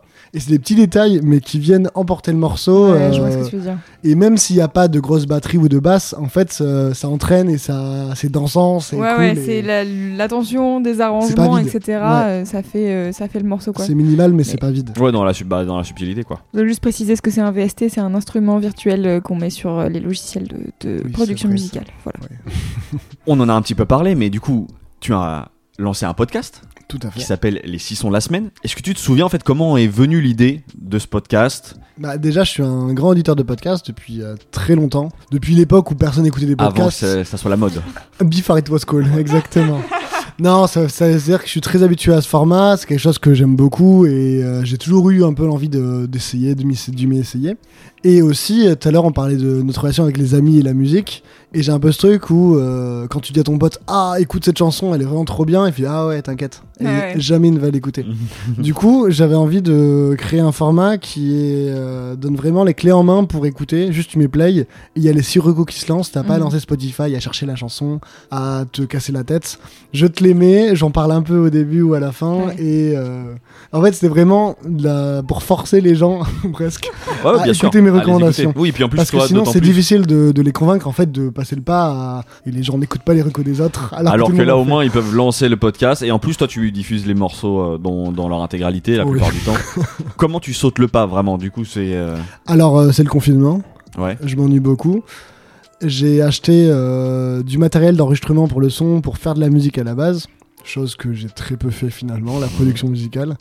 Mais du coup, j'avais ce micro et je me dis, allez, je vais tenter de faire un truc. euh, je vais essayer de faire une sorte d'émission de radio dans laquelle je vais parler un peu en faisant des lancements. euh, Ouais. à parler sur la musique et finir de parler au moment du drop de la musique. euh, des choses comme ça, un peu ce petit kiff d'animateur radio Ouais. que- Bien sûr, ouais. qui m'a toujours un peu fait kiffer quand j'écoutais quand j'écoutais la radio à l'époque. Grosse inspiration FIP qui est euh, qui est une de mes radios préférées. On l'avait à Bordeaux et c'était trop bien. Ça m'a et Ah bah, c'est aussi sûr que niveau et je pense que voilà, euh, euh, j'admire leur éclectisme euh, à FIP parce Mm. que euh, bah, sauf le rap. Ouais. Ils sont toujours un peu allergiques au rap malheureusement. ouais, c'est pas trop. Ça À peut part, arriver. à part ça, c'est quand même euh, c'est quand même admirable comment ils arrivent à enchaîner un morceau de classique puis de reggae euh, Je suis d'accord. puis de pop, euh, je sais pas rwandaise. Ouais. et Et leur, trouver euh, que ça ouais. hyper cohérent. et Mm. leurs programmateurs sont vraiment euh, très forts. Enfin, donc euh, voilà, c'était un peu ça. Et donc ouais, j'ai voulu me lancer. euh, pas facile de lancer un truc sur Internet avec sa propre voix. Déjà, c'est pas l'image, donc on va dire que c'est peut-être plus simple. Ouais. Mhm. Et est-ce que tu t'es posé, euh, je me, euh, je me demandais, parce que moi je sais que j'ai pu l'avoir euh, quand on a lancé le podcast, tu vois, un questionnement sur la, ta légitimité, tu vois, à parler de musique, mine de rien, prendre la parole, euh, c'est pas, À fond. Ouais. pas rien en fait. De... Grave. Puis là tu crées en plus tout seul. Moi je sais que dans mon cas, euh, Louise m'a mis en confiance, m'a un peu, euh, tu vois. Mais c'était effectivement euh, pas facile. Au final, j'ai, je me dis juste que je donne pas. Enfin, je suis pas en train de donner des leçons aux gens. Oui, bien sûr. Je suis juste en train de partager des choses qui me font kiffer. Et donc, j'essaye d'éviter de, d'être là à lire une fiche Wikipédia sur l'artiste que je suis en train de, de présenter, mais plutôt de parler de mes sensations, de mes Mhm. émotions, de pourquoi je pense que l'auditeur devrait l'écouter. Moi, c'est ça ce que je kiffe moi dans ton approche. Ouais. C'est ce truc-là de d'être vraiment dans le le mood, quoi. Ouais, j'essaie de sortir du factuel pour Ouais. plus être dans, le, dans la sensation, puisqu'au final, c'est de l'art et c'est là que la musique est, Ouais, cool, quoi. C'est quand on ressent des choses, quand on Mais vibre, c'est quand on a difficile de des- les expliquer, je trouve. Exactement. T'as Ouais. pas, de mal à, à faire ça justement, à, à rentrer dans ce truc J'ai de... tendance à beaucoup trop dire le mot cool. Immense tic de langage. On a, ouais, c'est ça, on a Ouais, tous bon. noté Mais ouais, non, c'est difficile un peu de faire parfois cette Mhm. introspection, effectivement, pour savoir. euh, je sais que j'aime ce que j'écoute. Je sais que j'aimerais bien que d'autres les- d'autres écoutent ça, Ouais. mais euh, comment je fais pour le véhiculer? Comment je l'exprime? Euh, Ouais. Qu'est-ce qui, qu'est-ce qui m'arrive vraiment dans mon corps et dans mon cerveau quand j'écoute ça, quoi? Après, peut-être que c'est mon côté aussi musicien qui m'aide un peu à analyser parfois. Ouais. Moi, c'est ce que j'ai ressenti en ouais. tout cas euh, assez vite, c'était que t'étais très hum, assidu sur les prods. Oui. Genre à, oui, euh, décortiquer un peu j'y truc-là, prête quoi. attention, Ouais. effectivement, ouais. Ouais. Moi, peut-être le premier épisode que j'ai écouté toi, je, je sentais tout de suite euh, l'oreille musicale, c'est-à-dire et euh, parce que tu amenais, tu parlais un peu de musique brésilienne et de guitare, donc euh, Mhm. déjà, euh, je sentais dans le vocabulaire que tu avais une certaine maîtrise là-dessus. Et oui, l'oreille vraiment attentive à euh, comment euh, était construit le morceau. euh. Ouais, ouais, clairement. Et puis j'arrive à comprendre. En fait, si dans un morceau, t'as un petit break qui va passer en mineur, tu vas dire ah c'est super beau et tout, c'est trop bien, mais t'arrives pas forcément à le verbaliser comme quand tu l'as pratiqué toi et tu sais qu'en fait euh, quel Ouais. était l'artifice utilisé en musique quoi. Un peu Ouais, c'est ça, déjà, savoir que ça passe en mineur, euh, comment fond. tu Bah, moi, déjà, sais en vrai- quand tu fais pas, quand t'as jamais fait de solfège, tu vois. Bah Bah, moi, oui, tu me on dis ça, je ne, je ne suis pas capable même peut-être de comprendre du coup ce que tu me racontes. Enfin, Ouais. tu vois, d'un point de vue. C'est là, euh, je pense, euh, tout le tout ce que tu racontais sur l'émotion et qu'est-ce que ça te fait ressentir. Oui, Euh, euh, c'est euh, d'arriver à exprimer, je pense, pour un, un public un tout petit peu plus large. C'est ça. ton Donc c'est cool euh. parfois de ouais, d'avoir un peu ces, ces clés. Encore, je suis vraiment pas un crack de la théorie musicale, Mhm. j'ai pas fait de conservatoire ni de musicologie, mais euh, j'ai quelques petites bases qui, je pense, et puis un peu avec ma pratique, qui me permettent un peu de comprendre quand. euh, Quand il se passe des le trucs. fait, quoi. voilà, le fait Ouais, de mettre un effet sur un son, ou le Ouais. fait d'avoir composé d'une telle manière ou d'une autre, euh, ça, ça, fait, ça fait vibrer l'auditeur. quoi. Et donc, du coup, toi, tu travailles à côté de, de- un travail euh, dans la vie. euh, on- on- Est-ce qu'on a besoin de dire ce que c'est Je sais pas. Je suis un ingénieur, Voilà, pour, faire, t'es ingénieur. pour faire un très vague. Et du coup, on se posait un peu la question. Du coup, tu vois, en termes de régularité et tout, comment c'est pour toi Est-ce que bah alors, euh, on peut constater que c'est très ça fait un moment que t'as pas Exactement, là on est sur un mois et demi. J'ai très envie de m'y remettre parce que du coup, euh, T'as plein de découvertes voilà, pendant les longs laps de temps où je sors rien, ben, je continue d'écouter de la musique, Ouais. donc je continue à découvrir plein de trucs à partager. Là j'ai quelques playlists à faire. ouais, effectivement, ben, c'était pratique pendant le confinement parce que euh, du coup, il n'y avait pas de sortie, pas de vie sociale. Donc euh, le soir, j'étais chez moi et je pouvais Ouais. me coucher un peu tard à faire ça. Là, depuis, ben, je recommence à, à vivre, etc. Eh oui, donc, normal. euh, il y a tout un emploi du temps à gérer, il y a peut-être des sacrifices à faire parfois, que je fais pas forcément parce que c'est pas non plus. euh, Oui, c'est pas. parce qu'il y a la vie à pas côté, ta quoi. vie, quoi. oui, oui. Voilà, il y a la vie à côté aussi, et donc faut essayer d'être heureux finalement dans la Bien vie, sûr. et de trouver ses sources de, de bonheur et de trouver l'équilibre quoi. En tout cas, j'ai envie de, de continuer de, de laisser la musique avoir cette place dans ma vie quoi. Ouais. De pas uniquement en être auditeur, et- mais aussi être un peu actif. Et donc de partager, d'en parler avec vous là, c'est un vrai Ouais. bonheur et c'est trop cool et c'est et Ça nous fait très plaisir aussi. parler de musique en fait, sachant que moi peut-être que dans ma vie sociale euh, perso, je- j'ai pas forcément l'occasion de parler de musique avec d'autres Mm. passionnés, etc. C'est cool parfois de se mettre devant un micro et d'exprimer un peu ce qu'on a, euh, Ouais. de voilà partager euh, ce qu'on a à dire quoi. Quand tu te dis, tiens, j'ai un épisode, comment se prépare ta Selecta Euh, Est-ce que c'est un enfer Est-ce que finalement ça se Ah dessine ouais. assez vite? Parce que justement, on a déjà vanté ton éclectisme musical, du Ouais. coup, euh, comment, comment ça se prépare une playlist de, des six sons de la semaine C'est une bonne question. euh. en fait, j'arrive souvent à retenir euh, six morceaux sans trop de soucis, mais parfois je vais quand même en écarter pour essayer d'avoir euh, pas de trois morceaux de rap dans l'épisode. Ouais. Mm. ou pas euh, que des chansons qui en américaines par exemple des choses comme ça donc je vais essayer de faire euh, de faire un choix le plus éclectique possible parfois je fais euh, je vais changer d'avis au dernier moment parce que je trouve que dans l'enchaînement c'est un peu mollasson et on est sur quatre chansons déprimantes et donc Ouais, ouais. euh, ouais, j'essaye aussi de faire une sorte de progression dans le dans le mood pas faire de choc euh, trop euh, un peu à la manière d'un FIP en fait qui arrive à trouver des liens entre deux morceaux de Mhm. genres très différents Bien sûr. Ouais, faire des transitions un peu cool, quoi. Plutôt qu'enchaîner et dire sans transition, on va passer sur ça et euh, passer sur un truc complètement différent qui va un peu choquer l'auditeur. Ouais. C'est un kiff en soi en fait de faire la playlist. euh, À fond. Ouais. Trop bien. En plus, assez paradoxalement, je suis pas trop quelqu'un qui écoute en playlist. Ouais. C'est aussi parce que je pense, euh, je chine beaucoup, j'ai tout en tête. Et du Ouais. coup, euh, je sais quand je vais écouter tel album, mais je lance l'album. Et d'ailleurs, par quel biais tu, tu découvres euh, des nouveaux titres? On parlait tout à l'heure un peu de YouTube, mais est-ce que tu es encore un, un gros digger de YouTube ou est-ce que tu as d'autres, euh, Ah je sais ben, pas, des médias J'écoute des- le son d'après, déjà. C'est gentil. Très Ça, gentil. En fait, c'est un peu partout. C'est-à-dire que si dans une euh, série, si dans Atlanta, je vais entendre une chanson trop cool, ben, je vais écouter ce que c'est Mhm. derrière. Si euh, sur Twitter, il y a un mec qui parle d'un rappeur à 500 vues, ben, je vais essayer de regarder un peu. C'est tout le temps d'avoir cette curiosité, en Ouais. fait, de dès que j'entends quelque chose, euh, essayer de. Enfin, si ça me plaît, bien sûr, Mm. essayer de creuser un peu. YouTube, ça va être euh, dans certains genres assez particuliers, par exemple la city pop, euh, là clairement, euh, l'algorithme il travaille à fond sur tout ce qui est musique japonaise et tout, puisque c'est très populaire. Aussi sur certaines musiques électroniques, où j'ai l'impression que YouTube a quand même une place euh, Ouais, ouais. Bah, avec les chaînes quoi. spécialisées. euh, Exactement, machin, avec ouais. des grands DJ sets dans lesquels on peut entendre des choses ensuite. Si- Ça se fait naturellement. Oui. Je connais des artistes. euh, Oui, t'as pas de suis- go-to euh, particulier, quoi. Ouais, Dès que je, parfois, quand je, je vois un artiste euh, qui me paraît pas mal, mais j'ai pas forcément le temps d'écouter, ou alors il a encore rien sorti sur les plateformes de streaming, je le suis sur Instagram. Mm. Et donc j'ai plein de follow sur Instagram d'artistes euh, que j'oublie un peu, mais des fois je vois ah tiens il a sorti un EP, donc euh, ça me fait penser d'aller écouter. Ouais. Ou je vois qu'il passe en concert, ah ben cool, euh, je vais passer faire un tour, des choses comme ça. Non aussi il faut parler de TikTok. Qui, Ah, tu t'es euh, TikTok head Ouais, je suis un peu dans la dans l'addiction. Ah, bien, alors, moi, ça m'intéresse. Parce que moi je ne suis absent de ce média-là. bah alors c'est à la fois génial et à la fois horrible. Oui, comme tout. En fait, c'est comme- un gouffre temporel, mais c'est aussi euh, grave un moyen pour les jeunes artistes de se faire repérer. Il y a plein de success stories, plus ou moins artificielles ou alors naturelles, mais d'artistes qui ont juste posté quelques trucs sur, un- sur TikTok pour ensuite, qui ont ensuite méga percé, qui font des sons viraux, mais pas forcément. T'as aussi du coup toute une side de TikTok dans la recommandation de musique, Mm, mm. où euh, les mecs vont dire à chaque jour je vais planter une chanson. euh, Ah Ouais, bah ça, ça m'intéresse parce que moi, je me souviens que quand euh, TikTok est arrivé, entre gros guillemets, hein, euh, genre, en tout cas pendant le confinement, où je me suis dit, bon, je vais enfin me télécharger TikTok et me dire, ok, je vais aller découvrir de la musique, ça va être cool parce que justement, c'est la plateforme comme ça. Je me suis dit, mais en fait, j'écoute tout le temps les mêmes chansons parce que en fait, c'est 15 secondes du même morceau. euh, en- Ouais. Tu swipes vers le haut, tu l'écoutes quatre fois, t'es en mode j'en peux plus et voilà quoi.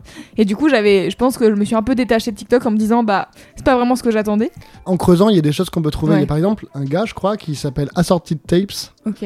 Il fait euh, des playlists euh, qui sont hyper variées avec euh, de la musique vraiment dans toutes les langues, assez dans, enfin, Mhm. dans, dans les genres que ça traite, mais vraiment des pépites que, sur lesquelles je serais jamais tombé sans. Ah, trop bien. Et donc, ouais, il y a des noms comme ça qui, que je finis par suivre. Et puis, Ouais, c'est ça, faut suivre les bonnes personnes en fait. Ou alors juste en fait une vidéo lifestyle d'une meuf dans son appartement à New York. Elle va mettre un son, un son trop cool que t'avais pas entendu avant. Mais, Ouais, ouais. euh, après voilà, faut avoir la démarche de rechercher ça dans son dans son Ouais, moi, dans son appli streaming et ensuite ajouter, Ouais, ouais. etc. Moi, c'est Et juste le- la, la manière de chercher sur TikTok que je comprends pas bien, tu vois. Genre, des fois, je suis en mode, bah, je sais pas. euh. En fait, faut pas chercher sur TikTok. C'est Ouais. TikTok qui vient à toi. Oui, c'est ouais, ça. en mais c'est ça qui me stresse. C'est assez, bizarre comme. Bah, tu dois euh, passer du temps et en fait. à fond. euh, Mais c'est que- une mode de consommation de réseau qui est assez inédite parce qu'en fait, on, on subit littéralement. C'est que faut, le moteur de recherche n'est pas fait pour être utilisé. Et, euh. Mais moi, c'est ça qui me stresse. prendre je ce suis en qu'on nous mode- donne. Du coup, comment est-ce que je fais pour avoir les trucs qui m'intéressent si à la base, tu me donnes que des trucs qui m'intéressent pas Bah, il calcule à quelle vitesse tu vas swiper euh, ce qui t'intéresse pas. mais Oh là là, euh, j'ai tout swipé comme ça. ça va être compliqué. Bah, Après, Mais voilà, moi ça bah, me divertit au-delà de la musique, donc Ouais, euh, c'est aussi un moyen. Mais ouais, TikTok, c'est que ça devient très important. Et il y a aussi un côté négatif. Il y a aussi en fait une grosse pression de la part des maisons de disques et des labels sur les jeunes artistes. On va dire, allez, faut que tu te fasses un compte TikTok, il faut que tu sois marrante, Ouais, il faut que tu sois virale, euh, invente-toi une histoire avec un ex, avec quelque chose comme ça. Je pense qu'à mon avis, euh, les maisons de disques, ils font leurs calculs, ils se disent si tu fais ça, ça va, il y aura plus encore. Mais, ouais. mais du coup, ouais, j'avais euh, vu que certains artistes en plaignaient le revers de la médaille de labels qui mettaient vraiment une pression à, au lieu de faire euh, créer de l'art, en fait, on leur demande juste d'être Ouais. des, des commerçants, des influenceurs. Ouais. euh. Puis il y a aussi euh, l'aspect autre qui est euh, maintenant il y a des artistes qui font de la musique pour TikTok quoi. Genre Oui. notamment je pense à Taiga qui est l'exemple même Ouais. du gars qui a fait euh, les- tous ses derniers singles, c'est des morceaux TikTok, ça dure deux minutes maximum et Oui, cadencé pour qu'il y ait une chorégraphie, Ouais, c'est ça, une traîne exactement. dessus. euh. très bien. Écoutez, eh bien je vous propose qu'on passe au dernier son de cet épisode. Passons au son d'après. Eh ben écoutez, on va s'éloigner de TikTok, clairement. Parce que là, on change, on change de période. Euh, la direction qui était assez claire en fait quand, quand je pensais du coup à l'épisode qu'on préparait. Voilà, moi les six sons de la semaine, ce qui m'a tout de suite plu. Bah déjà, euh, tu critiquais ta voix, mais moi je trouve que tu as une très jolie voix, euh, suave, euh, Merci. qui est un beau fil conducteur Oui, dans l'épisode. Mais surtout, Merci du coup, on en a un peu parlé, c'est quand même, c'est la qualité de tes playlists et ton éclectisme musical. Du coup, moi, il, il était assez évident que j'avais envie de partir dans quelque chose d'assez exotique. Je me suis un peu laissé porter par ce qui est venu à moi et il se trouve qu'il y a pas si ouais, il y a une petite semaine, je tombe sur Twitter sur une recommandation. Tu sais, c'est la période où il commençait vraiment à faire très chaud euh, à Paris. Oui. Je sais plus si c'était un média ou si c'était euh, tout, tout simplement un tweetos euh, qui disait on est dans la parfaite période pour écouter cet album de Haruomi Osono. L'album s'appelle Pacifique. Ah oui. La pochette représente une île photographiée d'un avion. Tu vois, c'est bleu, c'est vert, euh, c'est japonais. Je me dis, tiens, curiosité, je me lance l'album. J'entends des morceaux instrumentaux aux sonorités très exotica, euh, exotica qu'on avait La déjà, fameuse Exotica. la fameuse exotica dont on avait parlé avec Schkid. Bref, tu sens en tout cas dans, dans la musique une influence pop, euh, de la funk, du disco, du jazz, de la rumba. Bref, vraiment quelque chose de très riche musicalement. Et donc, comme souvent avec les albums, tu sais, j'ajoute un petit peu les morceaux un à un. Et en fait, en faisant ça, je me rends compte que cet album, ils sont pas un, mais trois derrière la composition de l'album. Les morceaux que j'ai likés sont tous du même mec, qui n'est pas du coup le fameux euh, Haruomi Osono, mais un chanteur et guitariste, producteur, enfin compositeur japonais qui s'appelle Shigeru Suzuki. Je sais pas si ça te dit quelque chose. Alors l'album Pacifique me parle. Ouais, Je crois que je suis tombé dessus sur YouTube, euh, certainement. C'est- Ça fait partie des albums japonais qui tournent beaucoup. Ouais, euh, c'est ça, qui, qui ont l'air d'avoir, en tout cas moi quand je me suis, quand j'ai un peu plongé là-dedans, euh, qui ont l'air d'avoir une certaine cote. Et c'est vraiment trop bien. ouais. Tu sais, souvent de- dans ce genre de cas, je dis tiens, plusieurs likes sur le même mec, qu'est-ce que fait euh, ce, ce garçon en solo Et- sans feu. Et voilà, et j'en parlais, euh, je- c'est exactement ça. Du coup, je me suis lancé dans l'écoute euh, voilà, du premier album. Et en fait, euh, je me suis vraiment euh, pris de, de passion euh, pour cette musique-là. Bah voilà, je me suis dit, c'est parfait, c'est exactement ce dont j'avais envie d'amener. Vous allez voir, on parlait de musique brésilienne, on parlait de tout ça. On n'en est pas loin, c'est vraiment de la musique là qui va être parfait pour, euh, pour l'été à venir. Trop bien. Donc, je vous propose qu'on écoute le morceau Lady Pink Panther, extrait de son deuxième album qui s'appelle Lagoon, sorti en 1976. On écoute ça et puis on va reparler un petit peu de Shigeru Suzuki.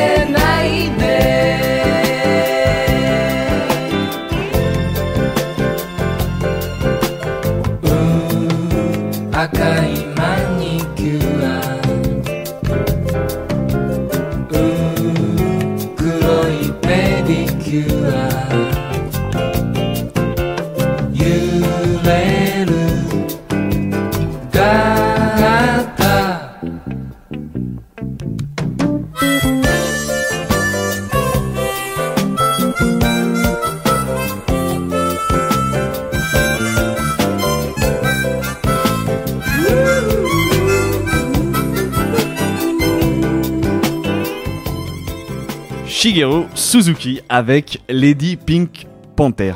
Qu'est-ce qu'on en a pensé par ici En écoutant ça, euh, je ferme les yeux, je suis vraiment 14h plein soleil au bord d'une piscine. Et euh, vraiment, voilà, il y, a- il y a ça qui passe en fond un peu sur les enceintes de, Ouais. autour de la piscine. Et c'est parfait. C'est tout doux quoi. Ouais, ah ouais, moi j'aime bien, il y, a- il y a vraiment tu sais, ce côté très euh, chanson peace. quoi. Ouais, il y, a- euh, rien qui agresse l'oreille. Je suis d'accord, en plus tu parlais de piscine, même le rythme de la chanson, Ouais. pourrait aller avec le rythme des, petites vagues, des vaguelettes de la piscine. C'est vraiment ça. Et puis j'aime bien, il y, a- y un petit côté où je trouve que comme ça rentre bien dans la tête. Oui. t'aimerais chanter le refrain avec lui? Un peu, ouais. Si tu savais chanter Si tu japonais. savais, ouais. tu, tu peux avoir trois mots déjà, c'est pas a- mal. On a le Lady Pink Panther, c'est pas mal. Et après, il dit kawaii, donc c'est déjà, c'est déjà quatre. Toi, ça t'a parlé aussi, Louis Ouais, grave. Mhm. J'aime bien. Je trouve euh, que c'est, en vrai, c'est quand même assez riche euh, en termes d'arrangement. Je trouve qu'il y a Ouais. plein de, Ouais, ouais, il y a plein d'instruments et tout. Et les hyper, Japonais euh, sont trop forts là-dessus. à- En fait, ils ont souvent fait cet amalgame de plein d'inspirations différentes. Ouais. que ce soit dans le encore aujourd'hui en fait dans leur dans leur pop à eux ils ont toujours des, des progressions d'accords qui sont un peu plus riches que ce qu'on a nous en Occident et c'est ouais c'est vraiment ce qui caractérise et donc là ouais on peut voir dans les arrangements dans la production c'est hyper propre Tu vois, on parlait de musique brésilienne, je pense qu'on sent clairement c'est vraiment c'est les influences là-dedans. Mm. Tout à fait. Ouais. J'ai été agréablement surpris parce que j'avais pas fait attention, mais euh, vraiment euh, quelques minutes avant que tu nous rejoignes pour enregistrer euh, l'épisode, Mhm. je, re- je regardais à nouveau euh, les les différents tracklists que tu avais fait sur les épisodes et j'ai été agréablement surpris en fait de voir que tu avais déjà parlé de Tatsuro euh, Yamashita Oui. qui est en fait le troisième larron. Euh, on parlait de l'album ouais. Pacifique, c'est le troisième larron en fait sur le sur l'album. Ah, ok. Donc euh, je me dis tiens vraiment les Le lien est fait. Ouais, le lien est fait. Donc euh, c'est euh, c'est de la musique ou parce que tu parlais aussi de city pop. Bon là on n'est pas sur de la euh, la city pop. Bah, la city pop, c'est, si- dis-moi si je me trompe, hein, mais moi Non, de ce que j'ai pu creuser, c'est euh, c'est vraiment toute une musique pop. Euh, c'est la pop japonaise des années 70-80. Ok. Ouais, J'ai l'impression, voilà. On a Plastic Love qui est un peu euh, la base entre eux. Donc il y a un peu de disco dedans, un peu de funk. Tout à fait. C'est euh, assez jazzy, mais en même temps c'est entraînant. C'est c'est un peu des liens avec ce qu'on a écouté là. Ouais. Peut-être un peu moins samba.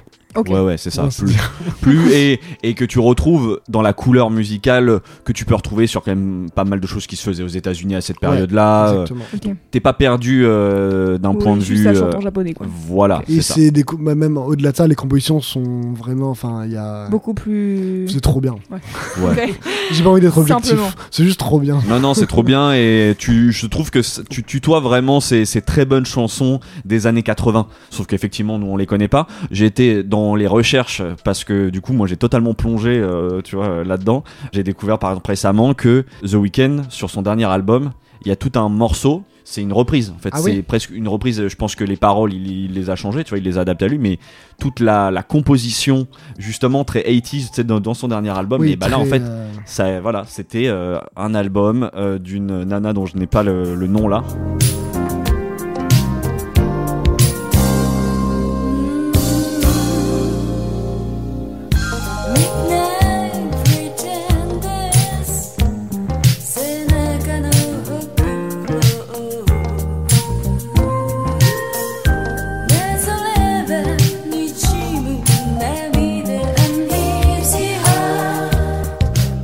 Morceau s'appelle Midnight Pretenders euh, de Tomoko Haran et c'est euh, le morceau Out of Time de euh, The Weeknd. En fait, sur YouTube, il y a quelques playlists City Pop Mhm. qui sont vraiment à des millions de vues. C'est depuis 3-4 ans, c'est un truc qui est vraiment redevenu à la mode d'écouter la musique japonaise des années 80. Et donc dans ces euh, quelques playlists qui ont beaucoup de vues, on a une vingtaine, trentaine de chansons qui tournent. euh, c'est un peu tout le temps les mêmes. C'est pour ça qu'il y a aussi un travail à- pour un peu aller au-delà. Ouais. Parce que dans ces playlists-là, c'est des gens qui se cassent pas la tête s'ils vont mettre les plus connus et tout.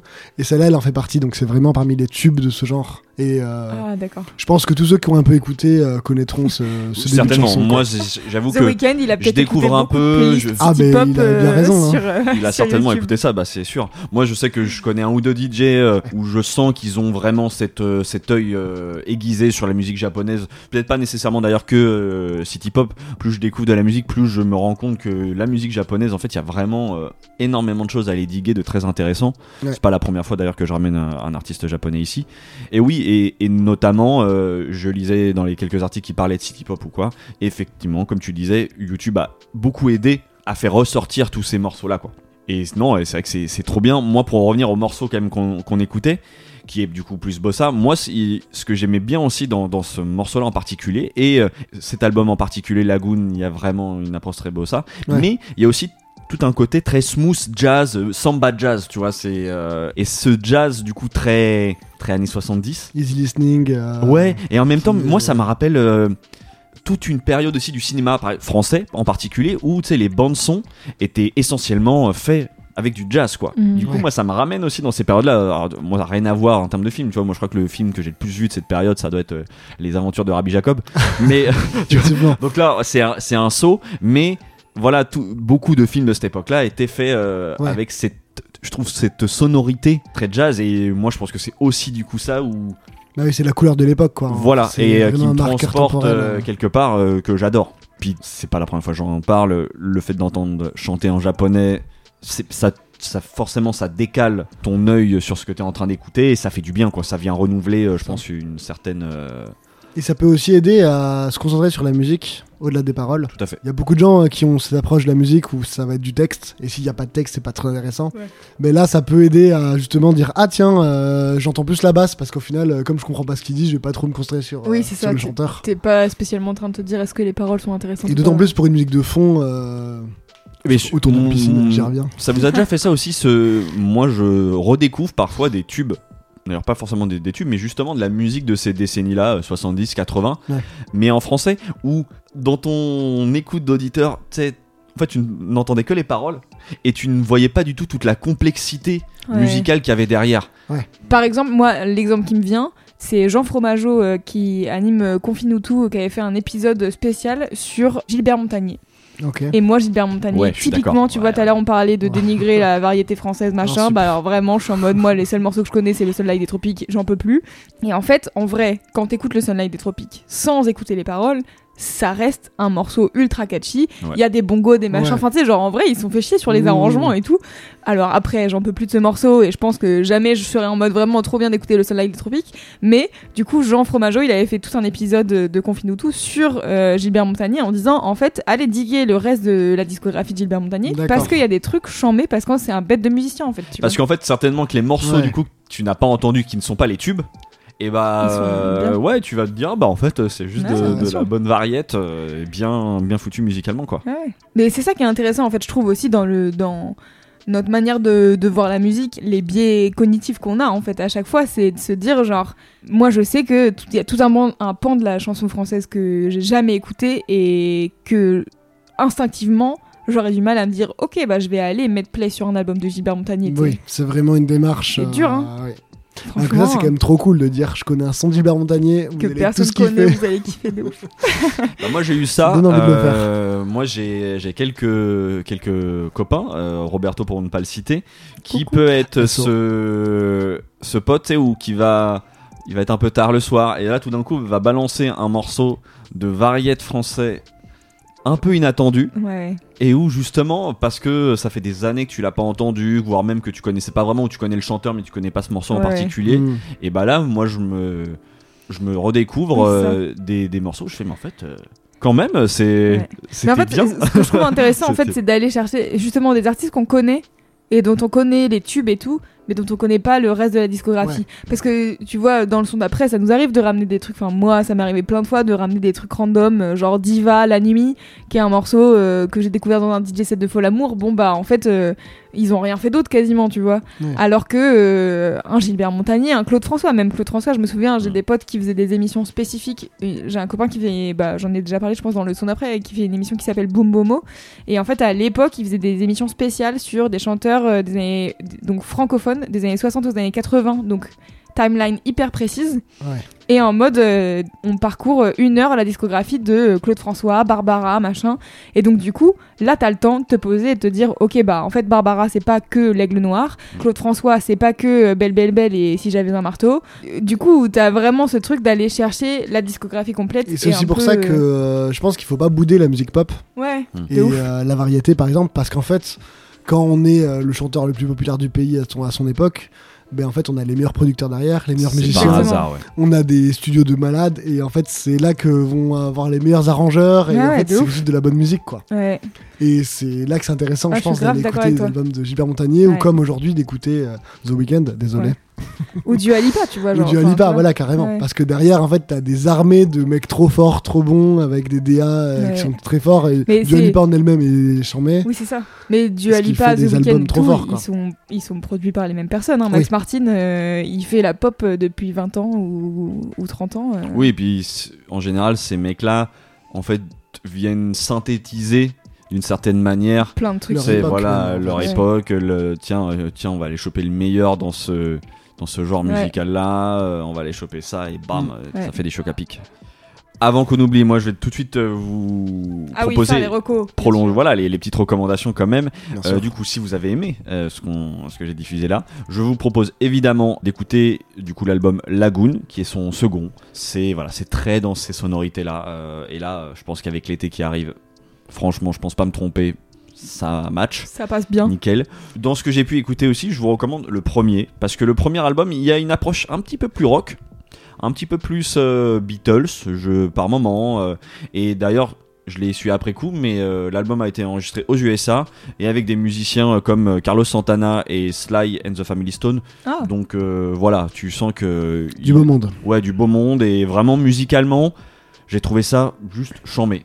Et c'est pareil. Alors c'est euh, vraiment intéressant, ça, je trouve. t'es sur une autre approche euh, enfin t'es sur une autre approche non justement t'es sur de la musique qui, qui parle tu vois quand je parlais des Beatles euh, voilà je trouve eff- Oui. tu me changerais les voix euh, je serais pas choqué euh, Mm. de, de dire ah tiens ah Ok. oui donc euh, vraiment chouette et Là, je vais faire un contre-pied, mais il se trouve que, bah voilà, dans la période euh, Japon, il y a une petite semaine, je découvrais un film magnifique. Donc, je vais vous faire une petite reco ciné. Super. Un film qui s'appelle Tel père, tel fils, d'un réalisateur qui s'appelle Hirokazu Koreeda.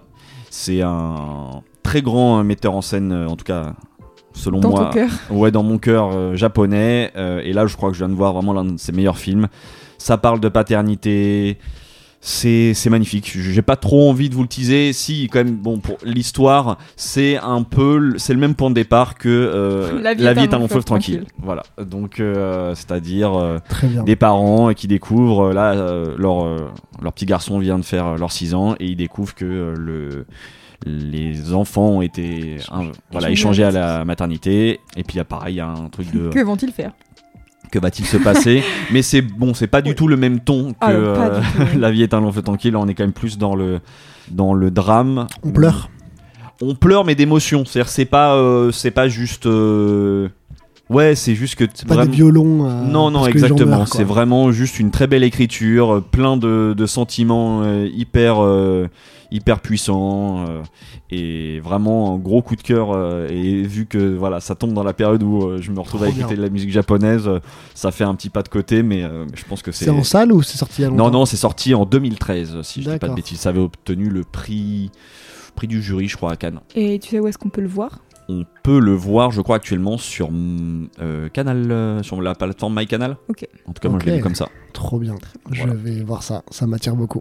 Pour revenir à toi, du coup, dans ta pratique aussi, donc tu fais du podcast, Tout tu fais de la guitare, et tu disais un petit peu, du coup, en off, même pas en off, ou au Non. début, là, peut-être de l'épisode, Au début de euh, l'épisode, ouais. tu disais que tu avais peut-être l'ambition de, de travailler dans la musique, et c'est vrai qu'effectivement, quand on voit tout ce que tu peux faire euh, Oui. Autour, les concerts que tu vas voir, est-ce que tu as déjà eu envie de travailler dans la musique? Comment, même, ou de mixer de... À fond, non, j'aimerais bien en fait, parce que euh, là, je suis au stade de ma vie où voilà, j'ai fini mes études il y a pas très longtemps. Mhm. Depuis, je travaille un taf d'ingénieur, tout ce qu'il y a de plus normal, mais euh, au final, j'ai cette passion qui vraiment est de plus en plus envahissante. Mhm. Et je vois qu'il y a moyen d'y entrer, de d'y faire des carrières très sympas, de pouvoir. euh, Enfin, en fait, j'adorerais chaque D'être matin. cohérente avec ta passion, quoi. Exactement, et travailler en accord avec et être motivé chaque matin pour euh, bosser dans un truc avec des gens qui partagent ma passion, qui sont. euh, Donc ouais, non, ça serait vraiment un plaisir. Je suis un peu en train de rechercher, mais euh, faut que je réfléchisse, peut-être par des projets comme euh, comme je l'ai fait actuellement, tu vois, en indé dans un premier temps. Mhm.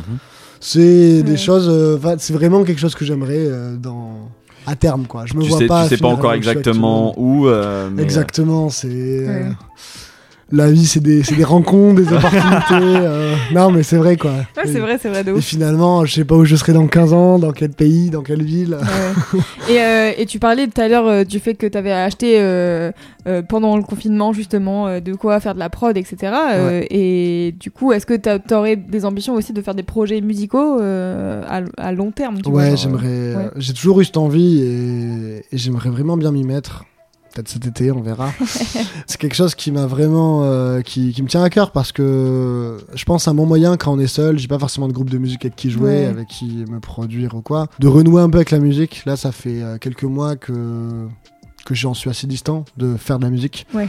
Au-delà de la technique, j'ai quand même plein d'influences qui peuvent faire euh, faire que je peux avoir quelque chose d'intéressant à apporter. Ouais, bien sûr. Parce que moi, c'est ce que j'aime quand je découvre, je sais pas, un nouveau rappeur.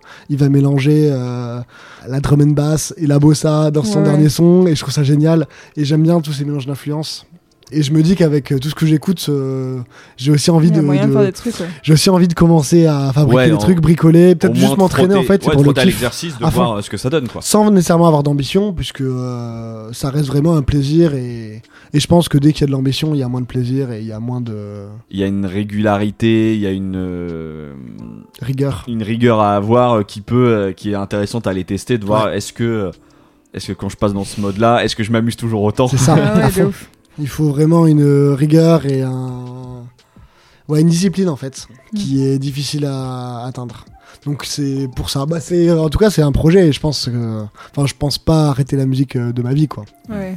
Et euh, effectivement, je pense que pour tout musicien, c'est un peu une fin, euh, enfin, un objectif à la fin de Ouais. finir par créer des choses et si ce n'est même les reprendre, les arranger, s'approprier les, Oui, c'est ça. s'approprier de la- des chansons, des, des standards, des choses comme ça, ça Mhm. reste euh, hyper intéressant à faire et surtout très amusant. C'est ce qui compte. Oui, c'est ça. C'est qu'on- ce qu'on oublie de temps en temps. C'est le kiff dans la musique, quoi. Que le kiff. C'est le projet. Bah écoute, moi je trouve que c'est. euh, C'est une excellente conclusion. Ouais, c'est une belle manière en tout cas de, de, de glisser vers, euh, voilà, vers la fin de l'épisode. Merci Euh, à vous. On a bien, on a, bien. on a bien discuté. Euh, avant qu'on cite quand même, tu l'as un peu dit au début, mais où est-ce que les gens peuvent euh, voilà, te retrouver s'ils ont envie de suivre un petit peu ce que tu fais ou euh, Twitter, Instagram, euh, Et le- arrobase et du coup, euh, et mon podcast, bien entendu. Les six sons de la semaine avec, avec un des nouveaux épisodes bientôt. Ah oui. Ouais, ouais, non, ça arrive lourd. non, là, c'est. euh, je vais avoir du temps, j'ai des congés qui arrivent, j'ai l'été. euh, le rythme, je vais essayer de reprendre une petite saison estivale. Trop bien. J'ai plein de choses cool à partager. Ah, on a. Allez, bah moi je Pour avoir des chansons à écouter au bord de la plage, au bord de la piscine. C'est une très bonne idée. On sera là pour écouter. Ou alors au travail, si jamais on travaille cet été. Aussi. Force. Trop bien. Petit blabla de fin, vous avez l'habitude, chers amis, chers auditeurs et auditrices, et si vous n'avez pas l'habitude, bienvenue. Écoutez, les quatre morceaux que vous avez entendus dans cet épisode vont être disponibles dans la playlist Le Son d'après, donc euh, qui est mise à jour euh, chaque, euh, à chaque nouvel épisode, simplement, sur les plateformes de streaming. Sinon, on a pas mal cité de noms d'artistes, de noms d'albums, etc. Ça sera dans les notes euh, du podcast, euh, donc il y aura un petit lien vers un Google Doc, car en général sur les épisodes avec les invités, on cite énormément de choses. Et puis si vous avez euh, une petite seconde, vous pouvez vous abonner à ce podcast si c'est pas déjà fait. fait. Et puis vous pouvez mettre 5 étoiles sur Apple Podcast ou sur Spotify pour nous soutenir et, et- et aider au référencement de- du podcast. Ça fait toujours plaisir. Et puis ouais, venez nous suivre aussi du coup sur Twitter et Instagram, pareil, euh, si vous voulez euh, suivre un petit peu l'actualité le du son podcast et nous envoyer des petits messages. Voilà, on échange, euh, on aime bien vous répondre aussi et, et voir ce que, voilà, avoir tout simplement vos retours. Oui, et Yanis, on a une dernière question pour toi. Oui. La fameuse dernière question de la fin d'enregistrement du son d'après, c'est quel est le morceau d'après, justement? Quel son tu vas mettre en sortant de cet épisode? Quel serait le mood? Je pense que je vais écouter une chanson qui m'a été recommandée aujourd'hui. La personne qui m'a envoyé ça m'a dit quand j'écoute ça, j'ai envie de faire la bise à Jules. Oh, ça m'intrigue grave. Et donc c'est une chanson de Jules et qui est vraiment euh, trop bien encore une chanson euh, de quotidien très simple. Elle s'appelle Parfum Quartier. Et dans cette chanson, il dit notamment, je crois que c'est à peu près ça, il dit euh, je fais des photos avec des mamies. Oh Et je trouve ça génial. On voit vraiment, c'est le Jules euh, sincère, authentique, euh, Oui, qui se prend pas pour qu'il qui se pas. prend pas la tête, qui raconte son quotidien. Et en plus, euh, le morceau est vraiment cool, quoi. Trop bien. C'est sur un album gratuit en plus. Il, est- il date pas d'hier le morceau. Ok, Et voilà, bien. Parfum Et bah, Quartier Bah, de c'est Jules. formidable. Ça Et le euh, soleil se couche, ça va être très bien pour écouter ça en repartant. Merci encore Yanis, c'était trop cool. Merci à vous, c'était vraiment un honneur. Trop Ouais, bien, Plaisir. trop gentil. Plaisir. Et puis nous, du coup, Louise, On on, se dit dit À dans deux semaines. Il est temps que je vous dise au revoir les amis. Je suis content, je fais des toffes avec Moi, des j'essaie mamies. de rester moi-même.